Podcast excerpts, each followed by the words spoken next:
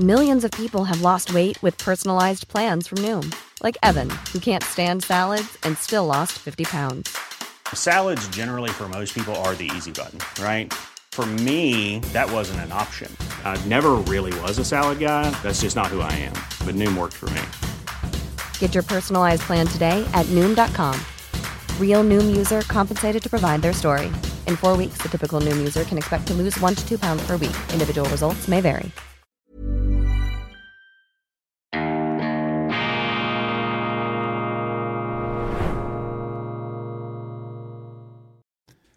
Grüezi miteinander. Ganz herzlich willkommen und einen wunderschönen guten Morgen, meine sehr verehrten Damen und Herren, liebe Freunde, vor allem in Deutschland und in Österreich. Ich begrüße Sie zur internationalen Ausgabe von Weltwoche Daily, die andere Sicht, unabhängig, kritisch, gut gelaunt am Dienstag, dem 21. November 2023. Ich freue mich und bin stolz, dass wir morgen in Zürich begrüßen dürfen als Gast, als Ehrengast der Weltwoche den ungarischen Ministerpräsidenten Viktor Orban. 90 Jahre Weltwoche, das ist der Rahmen, 90 Jahre Vielfalt, 90 Jahre die andere Sicht, 90 Jahre Freiheit und 90 Jahre Schweiz. Und für mich ist Viktor Orban einer der ganz großen Freiheitskämpfer in Europa und vor allem ein Europäer der eben auch gemerkt hat, dass nicht überall dort, wo EU draufsteht, Europa drin ist. Europa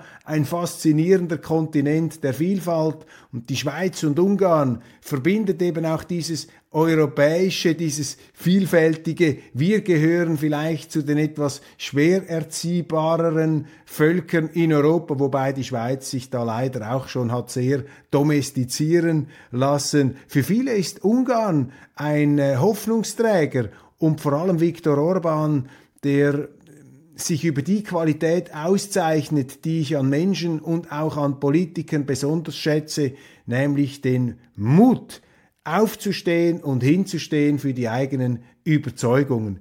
Große Ehre, große Freude, dass wir morgen vor ausverkauftem Saal Viktor Orban und eine bedeutende Delegation mit mehreren Ministern begrüßen dürfen auf Einladung der Weltwoche. Und es tut mir sehr leid, dass wir da nicht unbeschränkte Tickets offerieren konnten aber keine Angst, wir starten morgen ab 9.45 Uhr mit einem Livestream. Mein Kollege Roman Zeller ist am Posten, er wird viele interessante, illustre Interviewgäste bringen aus nah und fern und selbstverständlich dann die Direktübertragung der Zürcher Rede von Viktor Orban mit anschließendem Podiumsgespräch. Seien Sie dabei auf unserem Online-Kanal. Wir halten Sie da auf dem Laufenden. Die Heuchelei des Westens, die Ursünde des Westens ist die Heuchelei da. Die Bringer der Zivilisation, die Verstampfer der Barbarei, so hat sich ja der sogenannte Westen seit vielen hundert Jahren, seit tausenden von Jahren, seit es ihn gibt, immer wieder profiliert. Ist auch nicht alles falsch daran. Die westliche Zivilisation hat ihre Stärken, sie hat ihre Vorteile. Ich bin kein Gegner der westlichen Zivilisation, aber ich bin ein Kritiker dieses Überbaus, dieser intellektuellen Selbstüberhöhung und dieses Moralismus, der heute einfach die Seuche unserer Zeit ist. Und immer mehr Menschen wenden sich angewidert ab angesichts dieser Heuchelei, der Heuchelei äh, gegenüber Russland in der Ukraine. Jetzt hat man uns über ein Jahr lang erzählt, ein unprovozierter Krieg, unprovozierter Krieg. Putin, dieser Finsterling, dieser Diktator, dieses Weltböse. Inzwischen scheint man ihn schon etwas wieder vergessen zu haben. Eine neue Sau wird durchs Dorf gejagt, wenn Sie mir diese ähm, äh, etwas unschöne äh, Redewendung, aber passend ähm, hier ähm, verzeihen. Was hat man uns da nicht alles für Ammenmärchen erzählt? Unprovozierter Krieg. Im September ähm, dieses Jahres hat NATO-Generalsekretär Jens Stoltenberg sich verplappert. Er hat gesagt,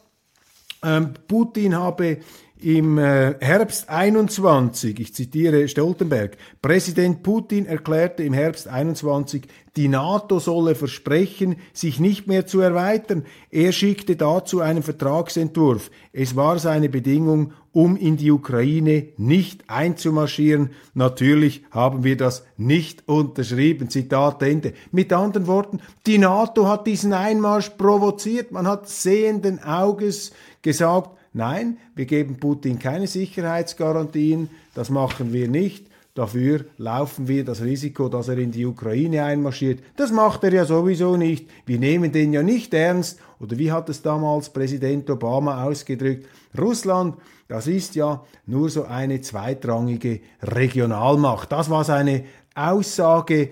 Respektlosigkeit, Überheblichkeit, aber dann hinterher brandschwarze Lügen. Ich meine, jeder, der das bezweifelt hat, und man wusste ja, dass dieser Krieg nicht unprovoziert war, aber jeder, der das gesagt hat, der wurde dann sofort als Putin-Gruppi verleumdet und aufs Himmeltraurigste angegriffen. Unglaublich, das ist diese Heuchelei. Oder nehmen Sie jetzt die Situation im Gaza-Streifen, ähm, diese Art der Kriegsführung Israels. Ich meine, da müssten ja die westlichen Führer schon längst in Weißglut auf den Barrikaden steigen und ihre ausgestreckten Zeigefinger müssten wie Eiffeltürme ähm, der Mahnung und der moralischen ähm, Drohung müssten da geschwungen werden, aber sie hören kein laues Lüftchen und das zeigt ihnen einfach, das ist die moralische Bankrotterklärung. Und wissen Sie, ich bin kein Moralist, beziehungsweise ich muss auch immer wieder aufpassen, dass man nicht selber den Moralismus durch ein Hintertürchen hier zum Ausbruch kommen lässt. Ich bin auch nicht gegen Moral, aber ich bin gegen diese überdröhnte Pseudomoral, gegenüber diesem Moralismus. Es gibt Kriege. Kriege sind immer grauenvoll. Ich rechtfertige nicht, was Putin macht. Und ich finde es nicht richtig, was die Israeli machen, aber ich rechtfertige auch nicht diese Terrorattacken der Hamas. Aber wir müssen zur Kenntnis nehmen, dass dieser gleißende, dieser Lavahass, der da am 7. Oktober zum Ausbruch, zum Ausbruch gekommen ist, ähm, in Israel, gegen Israel. Das ist auch eine Realität. Und da kann man nicht sagen, ja, das ist unprovoziert, genau wie beim, beim Ukraine-Krieg. Ja, das kommt einfach aus heiterem Himmel. Das sind einfach, das ist das Böse. Das ist das Böse, dass es da irgendwie vom Himmel heruntergeschneit hat. Das ist doch eine Bankrotterklärung auch intellektuell, sich so einem politischen Geschehen zu stellen. Nein, das sind Gefühle, Gefühle und Gefühle sind Realitäten in der Politik und diese Bestialität ist Ausdruck von Hass. Das ist einfach wertfrei festgehalten. Das ist keine Rechtfertigung. Und man muss sich auch die Frage stellen, als Israeli oder als Freund von Israel, wie kann so ein Hass zustande kommen? Und was ist vielleicht mein Anteil daran, dass dieser Hass entstand, entstanden ist. Das ist wie in einer Ehe. Wenn Sie immer kritisiert werden von Ihrer Ehefrau, können Sie schon sagen, ja, der Himmel traurig, nichts, nichts damit zu tun haben, ist hysterisch geworden. Oder aber man kann in den Spiegel schauen und etwas selbstkritisch werden.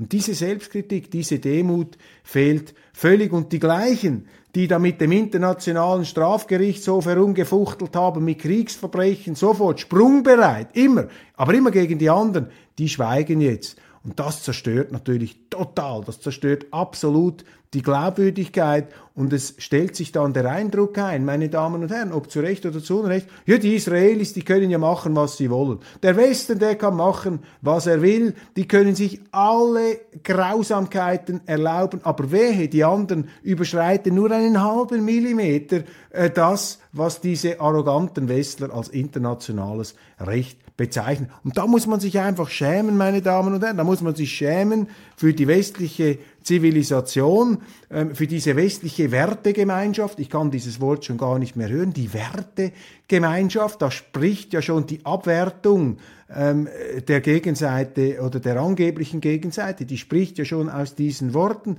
Und das ist eine falsche Art, die Welt zu betrachten. Ich plädiere nicht für die Illusions, für die United Colors of Benetton Sicht. Ich glaube nicht, äh, dass wir da in einer friedlichen Lichterkette die ganze Menschheit ähm, nur noch äh, Wunderkerzen bestaunen äh, in der Zukunft. Das ist nicht meine Vision. Ich glaube, die Welt ist ein gefährlicher Ort. Es wird immer Kriege und Konflikte geben und man muss sich um eine realistische Sicht bemühen und man muss sich darum bemühen, Kriege einzuhegen und nicht laufend eskalieren zu lassen durch eben eine moralistische Selbstherrlichkeit, durch eine Selbstgerechtigkeit, die einen dann eben auch verleitet, große Fehler, große Irrtümer ähm, zu, äh, zu machen. Und gerade wir im Westen, und ich sage nicht, dass die Russen und die Chinesen alles richtig machen, aber wir haben uns ja primär einmal mit der westlichen Seite auseinanderzusetzen. Und Israel ist auch ein Vorposten des Westens, selbstverständlich.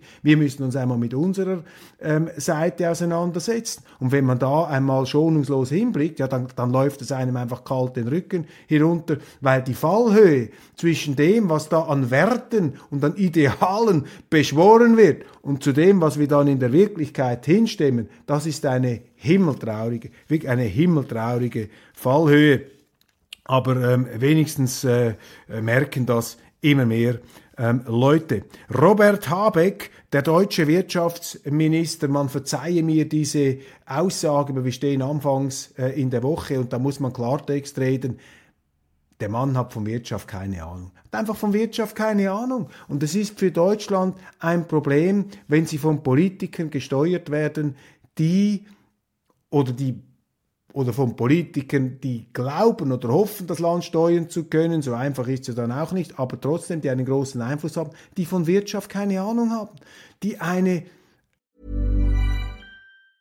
A lot can happen in three years, like a chatbot may be your new best friend. But what won't change? Needing health insurance. United Healthcare Tri Term Medical Plans, underwritten by Golden Rule Insurance Company, offer flexible, budget friendly coverage that lasts nearly three years in some states. Learn more at uh1.com. Quality sleep is essential. That's why the Sleep Number Smart Bed is designed for your ever evolving sleep needs. Need a bed that's firmer or softer on either side? Helps you sleep at a comfortable temperature? Sleep Number Smart Beds let you individualize your comfort so you sleep better together. JD Power ranks Sleep Number number 1 in customer satisfaction with mattresses purchased in-store. And now, save 50% on the Sleep Number limited edition Smart Bed for a limited time. For JD Power 2023 award information, visit jdpower.com/awards. Only at a Sleep Number store or sleepnumber.com.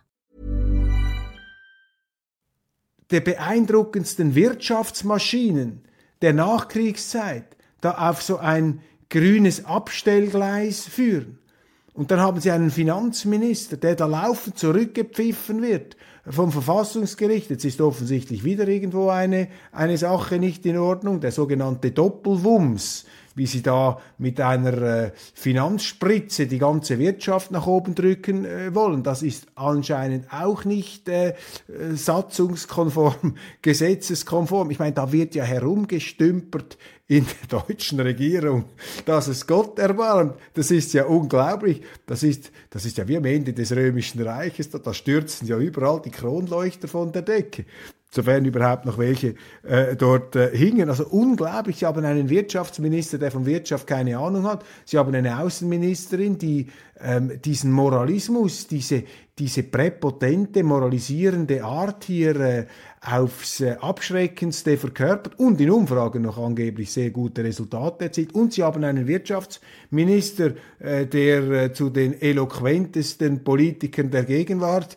gehört. Aber seine Eloquenz hilft ihm eben auch nicht weiter, wenn du laufend vom Verfassungsgericht zurückgepfiffen wird. Und fragen Sie und sagen Sie, was Sie wollen. Aber mein Eindruck ist, diese Politik, die ist eben auf dem Glatteis nicht zufällig in Berlin. Wir haben darüber ja schon gesprochen, diese imperiale oder restimperiale Architektur Berlins, die tut den Politikern nicht gut. Mein Eindruck ist, als man noch im beschaulichen Bonn saß, diese Politiker, ich will es jetzt auch nicht überhöhen, die haben noch an Deutschland gedacht, die haben noch primär an Deutschland gedacht, an bestimmte Grundsätze. Da gab es einen Ludwig Erhard, der sich sogar dem Willen der Alliierten widersetzte. Und dies nur wenige Jahre nach Beendigung des Zweiten Weltkriegs. Der hat das gemacht, was er für richtig gehalten hat für Deutschland. Aber was haben Sie heute? Heute hat man den Eindruck, das sind nur noch Selbstdarsteller, das sind Leute, die von Umfragen gesteuert sind, äh, denen ihre Beraterstäbe, die Legionen da von Fassadenreinigern, die sagen ihnen dann, jetzt musst du das machen, jetzt musst du das, damit du in den Medienumfragen wieder vorne bist. Und oben haben Sie einen Kanzler, ähm, Olaf Scholz, ja, mit Verlaub, wirkt zumindest so, vielleicht tun wir ihm Unrecht, bestenfalls ein Beamter, ein Chefbeamter. Muss auch nicht schlecht sein, wenn Sie einen Beamtenstaat haben, der von einem Chefbeamten geleitet wird. Aber ist das die auch prinzipielle Kraft, die es jetzt bräuchte, um Deutschland in dieser Rezessions-, in dieser Abschwungphase politisch nach vorne zu bringen, da setze ich große, große Fragezeichen. Ich habe ja gestern über den Schuldkomplex gesprochen. Vielen Dank, das hat viele Reaktionen ähm, gegeben. Ja, ich glaube tatsächlich, ein Land, kein Land kann überleben, das sich selber immer auf die Anklagebank stellt. Nicht Präpotenz und Größenwahn ist die Lösung. Aber dieser moralisierende Pseudogrößenwahn, den wir heute beobachten, ist für mich sozusagen die Kehrseite äh, dieses Minderwertigkeits- oder Schuldkomplexes, dieser Neigung, sich eben auf die Anklagebank zu stellen und aus dieser ähm, sozusagen auch wieder Selbstverwerfung, das ist eben auch wieder ein Moralismus, wenn man sich in einer ostentativen Art und Weise ähm, quasi mit Schuld belädt. Das ist im Grunde umgekehrter Moralismus, das ist mehr oder weniger das Gleiche, das ist einfach nicht ausgeglichen, das ist nicht realistisch, das ist nicht mehr normal. Und davon sollte man sich ähm, unbedingt, davon sollte man sich unbedingt ähm, verabschieden. Schlagzeilen des Tages, Asiens Freunde der Hamas, ja, wir haben darüber gesprochen, immer mehr Teile der Welt wenden sich vom Westen ab. Hamas-Experte, es ist unsinnig zu glauben, man könne die Hamas wegbomben wie den IS. Ja, sie können eben diesen geballten Hass nicht mit Bomben wegbringen. Das produziert immer noch mehr Hass. Sie sehen so den Hass für weitere 100 Jahren. In der NZZ ein interessanter Artikel von Eduard Knesa, äh, einem früheren Top-Beamten im Migrationsbereich in der Schweiz. Er meldet ähm, Kritik an, an diesem Plan, die Asylverfahren auszulagern auf der Grundlage des zwingenden internationalen Völkerrechts. Ich halte dagegen, dass die Auslagerung von Asylverfahren zwar Symptombekämpfung ist, man schiebt das weg. Im Grunde ähm, müssten sie äh, das Asylproblem an der eigenen Landesgrenze lösen, beziehungsweise durch Ernstnehmen der EU-Satzungen, dass man eben nicht Asyl à la carte und Flüchtlingsumverteilung und Migrantenumverteilung machen darf, aber die Auslagerung von solchen ähm, Verfahren kann durchaus erfolgversprechend sein. In äh, Australien wurde das auch gemacht. Dann gibt es Zweifel an der Aussagekraft jener Bilder aus dem Gazastreifen, die zeigen, unter welchem Spital welche Tunnel sind. Ich maße mir da kein Urteil an, ich wage da keine ähm, abschließende Aussage, aber selbstverständlich gilt auch in diesem Krieg, dass die Bilder lügen können, beziehungsweise dass äh, die Wahrheit das erste Opfer in jedem Krieg ist, auch in diesem Krieg. Und unser Korrespondent Pierre Heumann, Pierre Heumann hat es ja hier auch schon gesagt.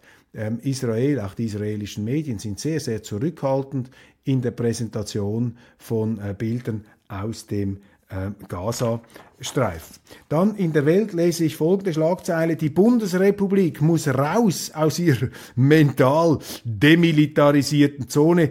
Die Bundeswehr muss kriegstüchtig werden klappert und donnert da der frühere Chefredakteur und Herausgeber Thomas Schmid. Die Bundeswehr muss kriegstüchtig werden. Ja, selbstverständlich, aber man muss eben auch wissen, kriegstüchtig wozu? Ähm, zur Landesverteidigung, zur Selbstverteidigung. Ja, dann müssen sie aber zuerst aufhören, diesen Schuldkomplex zu bewirtschaften und sich immer auf die Anklagebank zu stellen. Denn das, was hier gemeint ist, das ist mein Verdacht, ist eben Kriegstüchtigkeit für andere.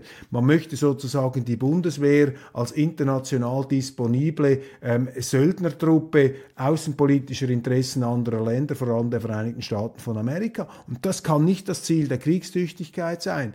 Die Kriegstüchtigkeit der Bundeswehr muss eine Selbstverständlichkeit sein für ein Land, das sich als unabhängig begreift. Wenn Sie das überhaupt äh, sich die Frage stellen müssen, sind Sie schon mental gar nicht mehr unabhängig. Und zweitens müssen Sie diese Kriegstüchtigkeit, die Wehrtüchtigkeit natürlich in den Dienst äh, ihres Landes stellen. Das heißt, sie müssen damit die Unabhängigkeit äh, der Bundesrepublik gewährleisten. Aber diese Unabhängigkeit, die sehen wir ja im Moment nicht außenpolitisch, in diesem außenpolitischen Analphabetentum, das da überall ähm, zu sehen ist.